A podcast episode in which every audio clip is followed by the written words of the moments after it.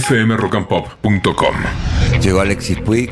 ¿Cómo estamos, Ale? ¿Qué tal, Beto? ¿Cómo estamos? Muy bien. ¿Hemos visto algo? Sí, tenemos dos series para recomendar hoy, para hablar hoy.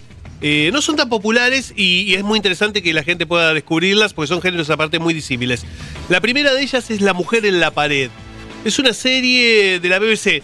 Eh, cuando la, la BBC hace series, siempre es sinónimo de calidad, No ¿la verdad? hay series malas. no, de la BBC. no hay series malas de la BBC. Yo no sé qué criterio tienen de selección de guiones, de libros, de directores, de o cuando recogen material que le eligen con mucha puntillosidad. Yo creo que el secreto es la, digamos, el tiempo de realización. No hay presión. Mm, No, pues, no hay presión, no hay tienen detrás ninguna Se plataforma que te está tiempo. diciendo dame ya la temporada.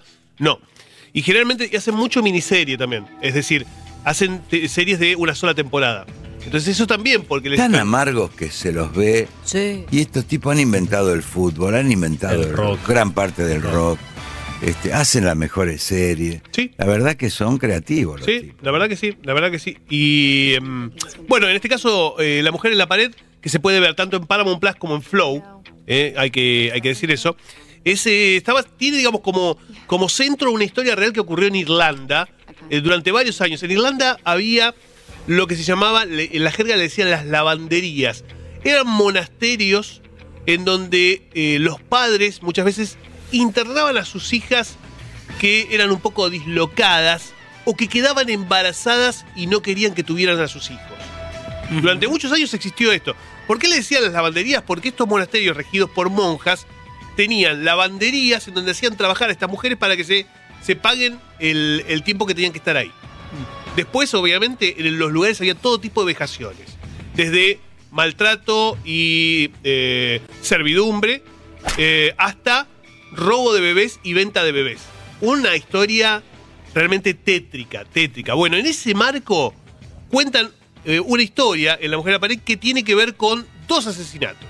Estamos viendo algunas imágenes en YouTube. La protagonista es una joven vestida de blanco a la que muchos apodan la loca del pueblo. Es una mujer que tiene un pasado en una de estas lavanderías eh, y que supuestamente tuvo un hijo al que no vio más. Lo regalaron, lo vendieron, no se sabe.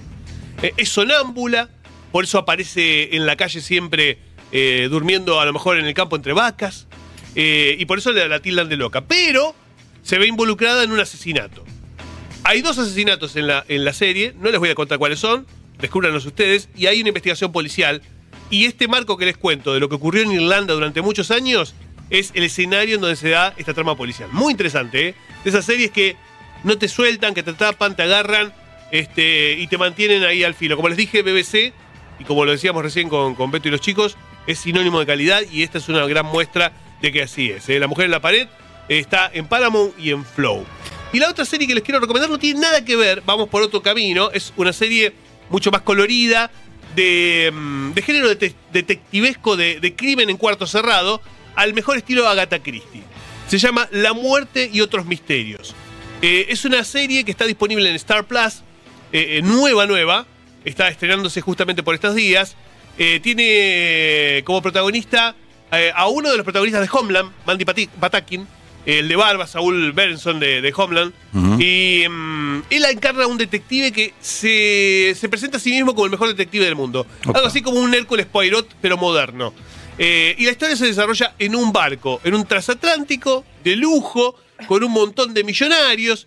Una joven, una joven que con la que, digamos, con, que tiene una relación, se conoce con el detective porque la conoció desde muy chiquitita y la, y la joven no lo soporta porque le parece un egocéntrico y demás. Pero ¿qué pasa? Hay un crimen en el barco y ella es la principal sospechosa. Entonces se tiene que unir al detective para demostrar su inocencia y encontrar al culpable. El culpable está entre los de la tripulación o todos los millonarios que están en el transatlántico porque son todos uno más este, kitsch que el otro.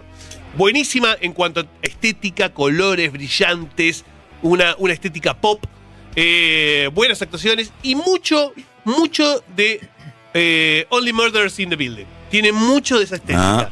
Eh, así que les recomiendo que la vean, es divertida. Está es bueno que las dos tienen más o menos el mismo hilo de acusar Total. a una persona de una muerte. Totalmente. Yo creo que, yo creo que se aprovecha un poco del éxito de esa eh, y, y lanza esta, esta serie Star, que es de la misma, es de la misma cadena.